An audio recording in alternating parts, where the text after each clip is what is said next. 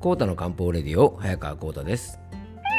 この番組はアシスタントの猫林さんと2人でお届けいたします。猫林さん今日もよろしくお願いします。はいよろしくお願いいたします。いやー猫林さんね暑さもあってねあのまあ猫林さんもそうだけどうちのお猫さんもねもう毎日ダラダラダラダラしてるんですよね。うんでも猫ってそういうもんなんですかね。いや、ハオじゃなくてね、猫林さんももうちょっとね、最近ちょっとたるんでんじゃないですか、猫林さんも。いや、何が明日は本気出すですか、猫林さん。ね今日出せない本気を明日ちゃんと出せるんですかっていう話ですね、小林さん。にゃーじゃなくてね、本当ね、はい、あの、まあ、本当ね、僕の家のお猫もですね、連日、あの、ダラダラしてですね、もうあのね、もう警戒心まるでなしみたいな感じでね、あの、いつもお気に入りがですね、吹き抜けの階段のところがね、ちょうど暑からず寒からずでちょうどいいみたいで、まあ、そこでいつもですね、ぐだーっとね、昼寝してますね、猫林さんね。まあ、でもね、まあ、夏はね、こういう風になるのがある意味当たり前なんで、まあ、ちょっとその話についてはね、あの今度ゆっくりしようかなと思うんですが、まあ、皆さんもね、結構暑さで体参ってるかもしれませんのでね、ぜひ気をつけてお過ごしください。はい、じゃあまず今日はですね、えっと、メッセージの方をご紹介したいと思います。えー、養生ネームゆきちゃんからのメッセージです。えー、ゆきちゃんメッセージをいつもありがとうございます。えー、こうたさんこんにちは。えー、未来ちゃんへのメッセージです。えー、未来ちゃん私から未来ちゃんにかけられる言葉などないんだけれども未来ちゃんがこうやって気持ちや状況を表現してくれたから私の中にも未来ちゃんの気持ちが水のように流れたよ、えー、きつい上にきついが重なり未来ちゃんよくやっているね。コーダさんもおっしゃっていたけれど症状だけに目を向けないように心がけるというのはすごく重要だと私も思いました。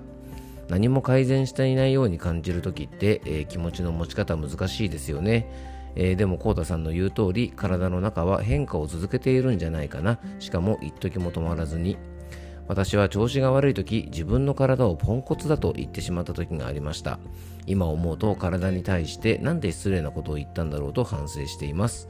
調子が悪いと体を敵のように捉えてしまいがちでした。言うことを聞いてくれない。思うように動いてくれない。ってね。体や精神が私の意識と対立してしまってずっと向かい合ってにらめっこをしているって感じでね。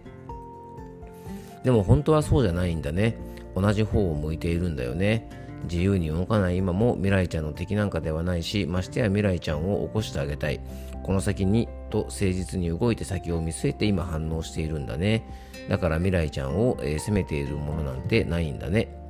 後になって振り返れば進んでいないと思っていた時こそ学びとして、えー、学び取ってたし進んでいた進んでいたし人生の幅が広がってたなんていうこともあると思うの。今の日々でさえ価値のある時間を過ごしていらっしゃるとお伝えしたいよ、えー、具体的に何かができたら今日に価値があるというばかりではないからね。我慢せずに信頼できる人や場所で気持ちをどんどん伝えてくださいね見当違いのことをほざいていたらごめんなさいね私の言うことではないですけどもまたメッセージ聞かせてくださいねえー、以上、コータさん、可能でしたら未来ちゃんに伝えてください。私もこのラジオに励まされていますし、えー、来ました。未来ちゃんもにもそうであってほしい。風穴が開くといい。ではまた、コータさん今日もありがとう。ということでね、えー、ゆきちゃんからね、あの、本当に温かいメッセージいただきました。えー、本当にゆきちゃんね、ありがとうございます。まあ、本当ね、あの未来ちゃんのですね、あの病気に関するお話はね、昨日のエピソードでちょっとお話ししたんですけども、まあ、ゆきちゃんが言うようにですね、あのまあ、僕が好きな言葉で、えーと、これからがこれまでを決めるなんていう言葉があるなんてね、まあ、この番組でも以前ちょっと取り上げたことがあると思うんですが、あの本当ね、未来ちゃん今ね、いろいろ大変だと思うんですけども、あの元気にね、回復した時に、あの今のこの状態も必ずあの未来ちゃんのね、あのプラスの経験になる部分がいろいろあると思いますので、あののこれまでのことをねあのプラスに変えていくためにもあの、まあ、これからがねあのこれからがこれまでを決めるという言葉がありますのであのぜひ未来ちゃんね一歩一歩あの体は前に進んでくれてると思いますのであのみんなで応援していますのでねあのぜひ体調気をつけてお過ごしください、えー、それでは今日の本題へ移っていきたいと思います。コータの漢方レディオ今日もよろしくお願いいたします。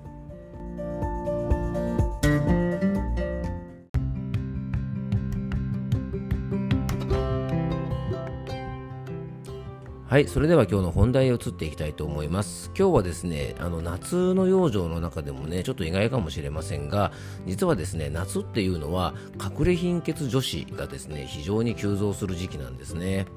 まあ、隠れ貧血女子なんだそれって思うかもしれませんがちょっと今日はねそんなお話をしていきたいと思いますあの実は夏っていうのはあの発汗などによってですね大量の血液を消耗する、まあ、血液を消耗するといってもですね別に出血するわけじゃないのであの血がどんどん出ていくわけじゃないんですけどもあの血液に含まれているいろんなねミネラルなどのねあの大事な成分がどんどん汗によって消耗してあの血液がねあのちょっと少なくなる、まあ、漢方でいう血虚という状態にね結構なりやすいんですね。で漢方的にはですねこの血の不足というのはね月経トラブルとかお肌のトラブルとかさまざ、まな不調の原因となるんです。でそんな時にちょっとねおすすめしたい食材をね今日はちょっと簡単にご紹介したいなと思っております。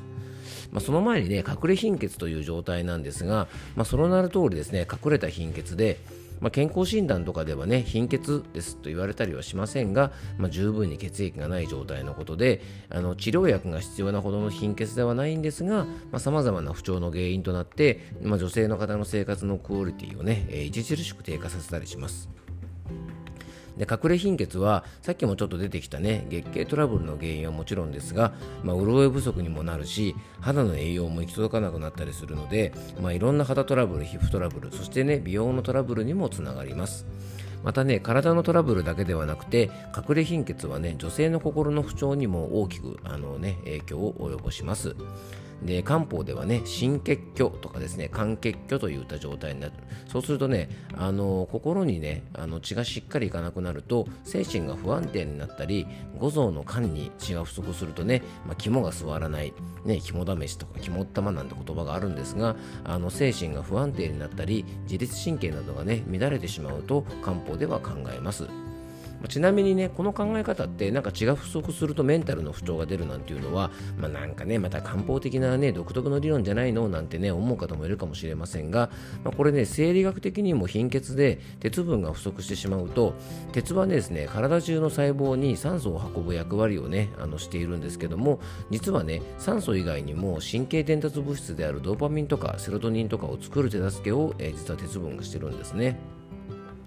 で肝臓の解毒酵素とか抗酸化酵素を活性化したりする役割を持っているのでなのでね隠れ貧血で、えー、血液の質が低下するとヘモグロビンがね作りあの作ることがね優先されないためあの結構ね血の巡りが悪くなって先ほど言ったようにね心や体の不具合が発生するんですね。なので、まあ、ドーパミンとかが不足すればねこう幸せな感じが減少するしセロトニンが不足すればですねあの抑うつ状態にもなりやすいし、まあ、セロトニンの不足からね睡眠ホルモンのメラトニンがしっかり作れないと、まあ、睡眠の不足にもつながるということでね、ま、夏を元気に過ごすためにも隠れ貧血対策って結構大事なんですね。でね、隠れ貧血対策で、まあ、皆さん結構ね、じゃあ鉄分のサプリメントとか病院で処方される鉄剤飲めばいいじゃんと思うかもしれませんが、サプリや鉄剤を飲んでるから大丈夫と思っていると結構大きな落とし穴で、あの鉄剤というのはですね非常に吸収が悪くてよくねあの病院で処方されて飲んだことある方は分かると思うんですがかなり便が真っ黒くなったりとかあの胃腸が弱い方ってねあんまり吸収されないんですね。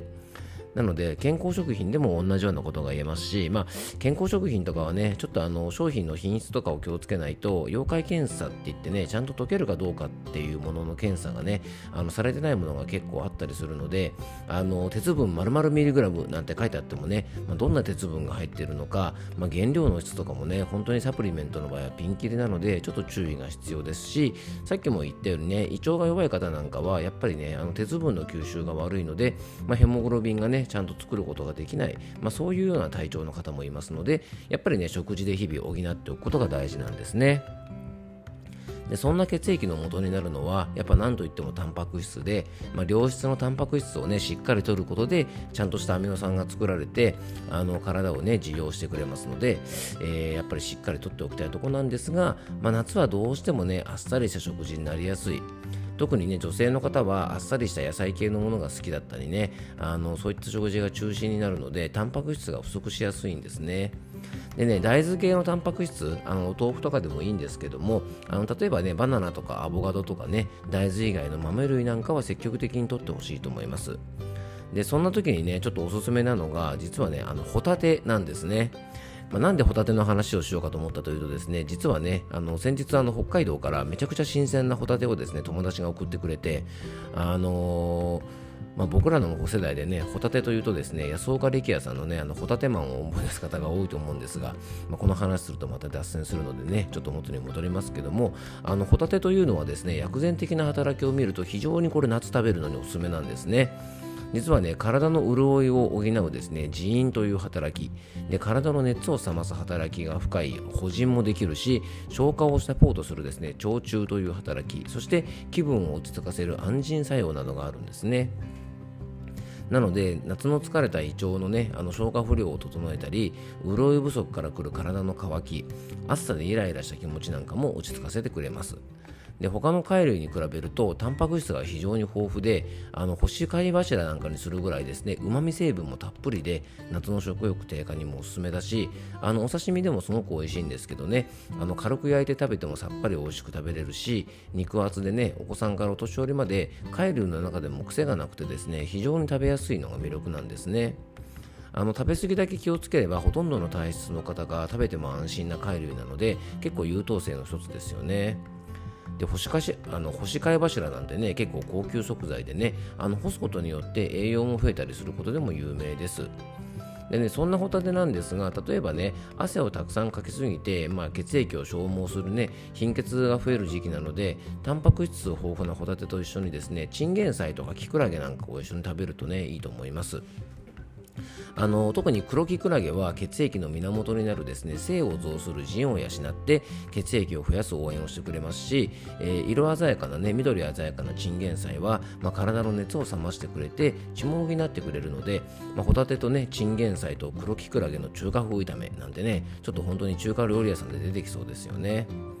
そしてね、イライラしてる方はですね、あのホタテだけでもね、結構気分を安定させてくれるんですが、一緒に玉ねぎなんかを組み合わせるといいですよね。で玉ねぎは気の巡りを整える働きがあって、まあ、ストレスで停滞したね気の巡りを良くしてくれますし、まあ、それでね気分が落ち着くホタテと一緒に食べるとまさにベストマッチで、まあ、これはね中華風の炒め物とかでもいいと思うんですがハーブソルトとかねオリーブオイルを使ってあの両方をさっと炒めて食べるとねあのハーブの香りなんかが効いてさらに気の巡りが良くなるのでおすすめです。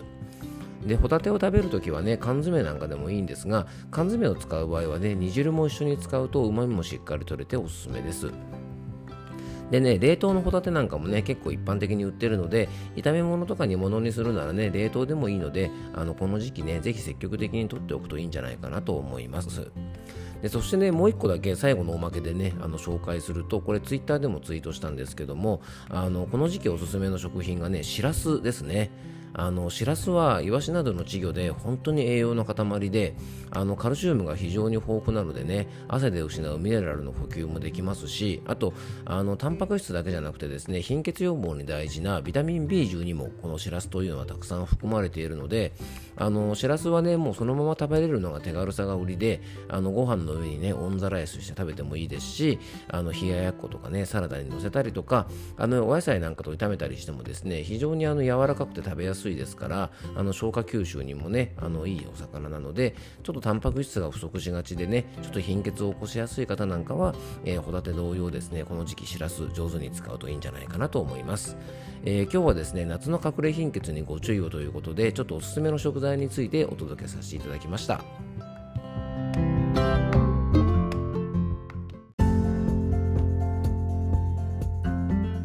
はい、今回もクロージングのお時間です、えー、今日はですね、夏におすすめの食材ということでね、ホタテとしらすについてお届けしましたが、まあ、ホタテはでも猫林さんね、あのー、もらったやつ本当美味しかったですよね。